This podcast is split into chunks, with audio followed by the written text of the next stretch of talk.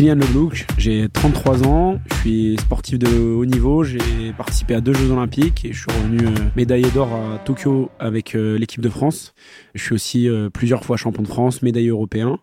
Aussi, j'ai une particularité, c'est que j'entraîne l'une des meilleures équipes françaises en judo. Donc, j'ai la double casquette de sportif de haut niveau et d'entraîneur de haut niveau.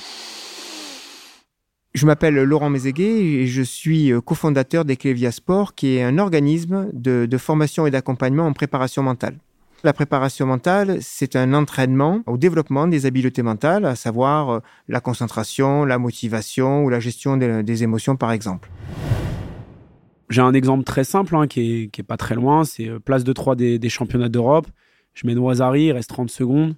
J'ai dominé euh, le match sans aucune question et en fait à 30 secondes de la fin, je me vois être médaille européen, mais c'était trop tôt.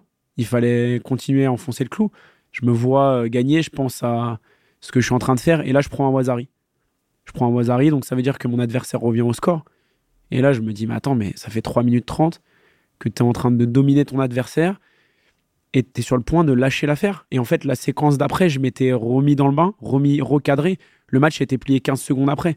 Mais c'est là que tu dis, ça tient à rien une performance. La petite histoire, euh, notre collaboration, elle a débuté euh, en 2015, juste avant les Jeux. Et je ressors d'une épreuve un peu difficile pour moi, puisque j'avais participé à trois compétitions où j'avais pas été performant. J'avais battu des, gens de haute valeur, mais j'avais pas réussi à aller au bout des choses.